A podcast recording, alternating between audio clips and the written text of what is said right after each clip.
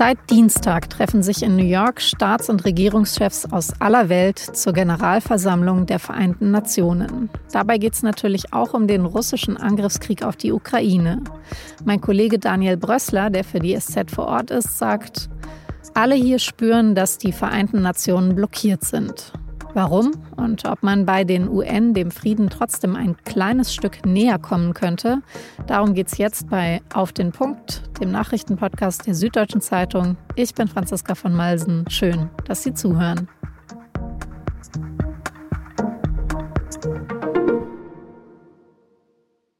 Waren Sie schon mal in New York?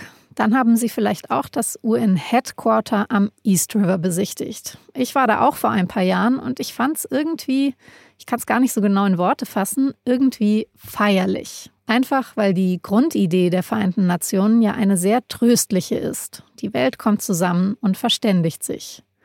Gerade ist es wieder soweit, UN-Generalversammlung, das größte diplomatische Treffen der Welt. Hunderte Staats- und Regierungschefs und Delegierte aus der ganzen Welt sind angereist, um über die Krisen der Welt zu beraten. Das sind natürlich vor allem die Klimakrise und der Krieg in der Ukraine. Zumindest für die westlichen Länder ist dieser Krieg das drängendste Thema. In all seiner Härte bringt dann natürlich der ukrainische Präsident Zelensky das Thema in den Saal. Er hat am Dienstag zum ersten Mal seit Kriegsbeginn persönlich vor den UN gesprochen. Im vergangenen Jahr war er noch per Video zugeschaltet. Seine Nachricht ist dieselbe geblieben. Sinngemäß sagt Zelensky, Schluss mit der Bewaffnung, Kriegsverbrechen müssen geahndet, Deportierte nach Hause geholt werden. Und der Besatzer muss zurückkehren in sein eigenes Land.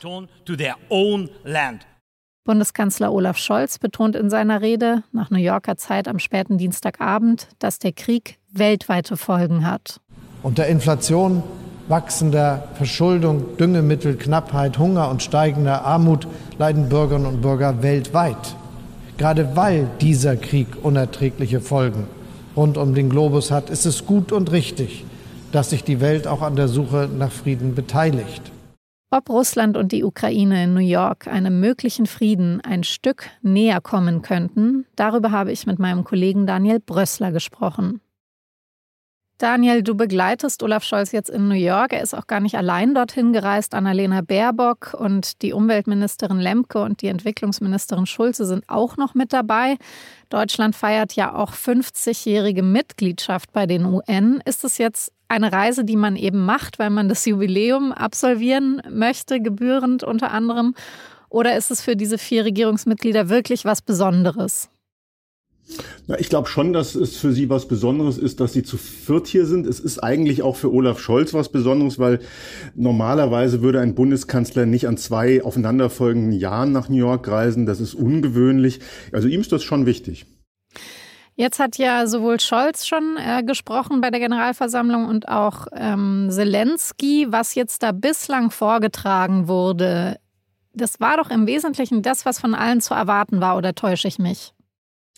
Ja, und genau so ist das eigentlich meistens bei dieser Generalversammlung. Das ist ja jetzt kein Ort, wo überraschende Dinge ausgetauscht werden, sondern natürlich sind es die bekannten Positionen, die da ausgetauscht werden. Und es ist natürlich klar geworden, dass die westlichen Staaten Russland scharf verurteilen wegen des anhaltenden Angriffskrieges. Der Auftritt von Zelensky war eindrucksvoll, aber natürlich auch nicht in dem Sinne überraschend. Er hat Russland scharf kritisiert und er hat natürlich versucht klarzumachen, das ist nicht nur ein Krieg, äh, unter dem wir Ukrainer leiden, sondern das ist eine Gefahr für die ganze Welt. Und wenn Russland hier erfolgreich wäre, dann äh, würde das eben für die Welt bedeuten, dass die Welt sehr viel unsicherer wird.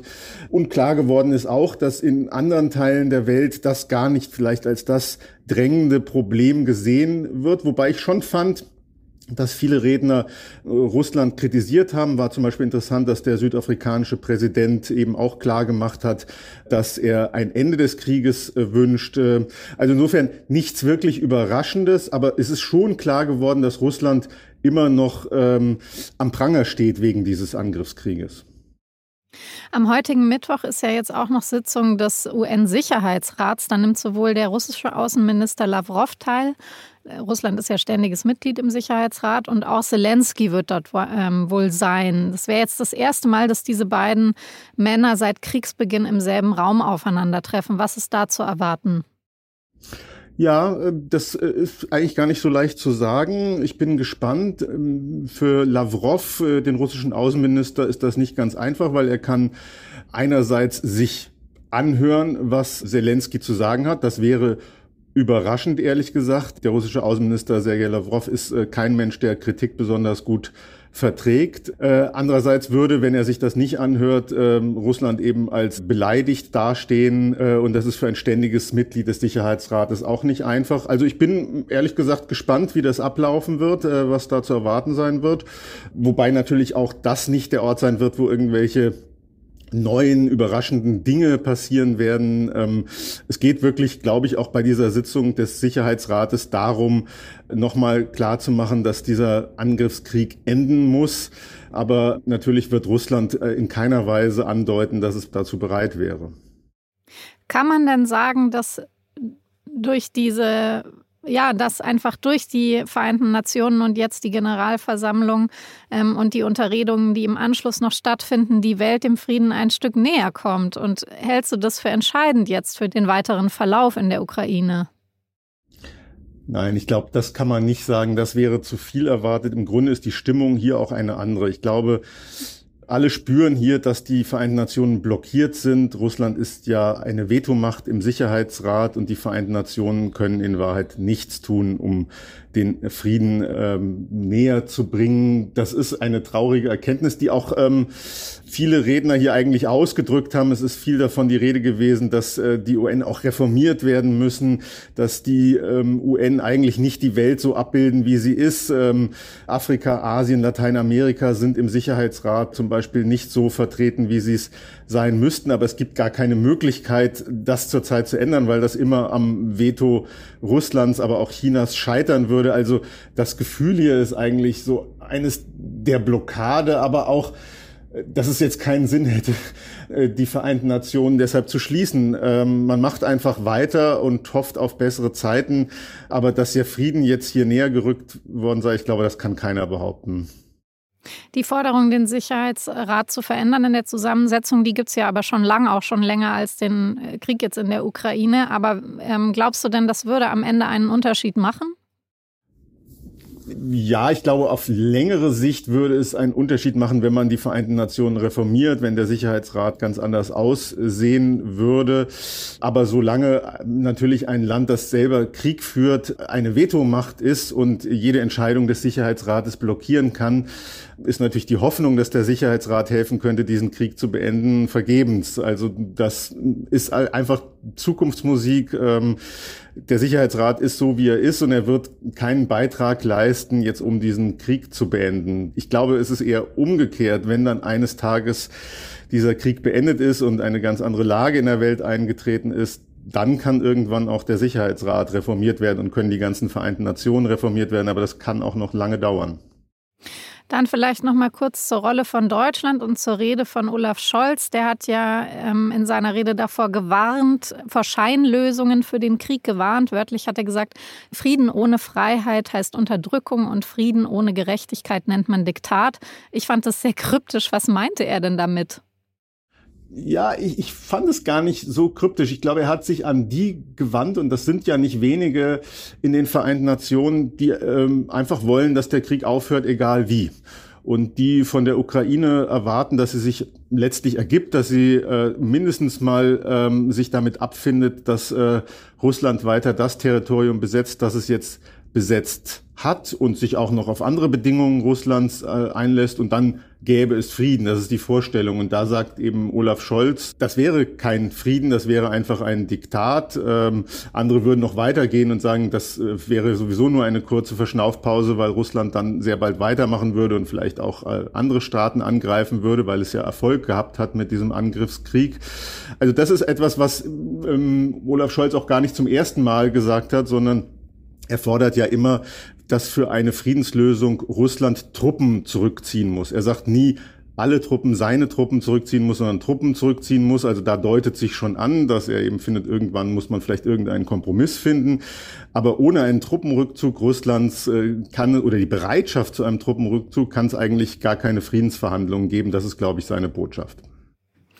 Daniel, vielen Dank für deine Beobachtungen aus New York und gute Rückreise nach Berlin. Ja, vielen Dank. Tschüss.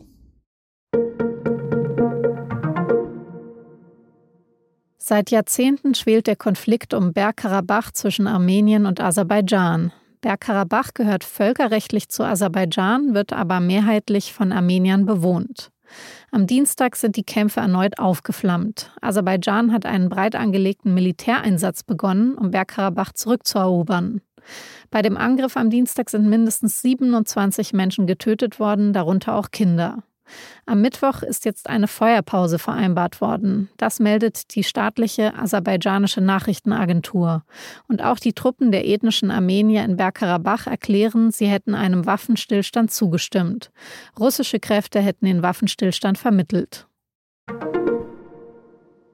Bundesinnenministerin Nancy Faeser hat am Mittwoch im Innenausschuss vom Bundestag Fragen zum Fall Schönbohm beantwortet. Das war mit Spannung erwartet worden, weil Faeser davor zweimal nicht erschienen war. 2022 hatte sie Arne Schönbohm von seinem damaligen Posten als Präsident des Bundesamts für Sicherheit in der Informationstechnik abberufen. Dieser Abberufung war ein Bericht der Satiresendung von Jan Böhmermann vorausgegangen. Darin ging es um die Kontakte Schönbums zu einem Cyber-Lobby-Verein, der Verbindungen nach Russland unterhalten hat. Handfeste Vorwürfe gegen Schönbohm haben sich daraus allerdings nicht ableiten lassen. Seine Absetzung sei deshalb voreilig gewesen, wirft die Opposition Feser vor. Bei ihrem Versuch, doch noch etwas Belastendes gegen Schönbohm zu finden, habe sie außerdem den Inlandsgeheimdienst instrumentalisieren wollen. Diesen Vorwurf hat Feser am Mittwoch als unverschämt bezeichnet. Der Chef vom Verfassungsschutz, Thomas Haldenwang, hat sich hinter Faeser gestellt. Er sagt, es habe keine Einflussnahme auf den Geheimdienst gegeben. Viel Neues hat die Befragung am Ende also nicht gebracht. Faeser hat nach der Anhörung gesagt, sie habe nun alle Fragen beantworten können und alle Vorwürfe ausgeräumt. Die Opposition sieht das nach wie vor anders. Die Absetzung sei voreilig gewesen und immer noch Fragen offen.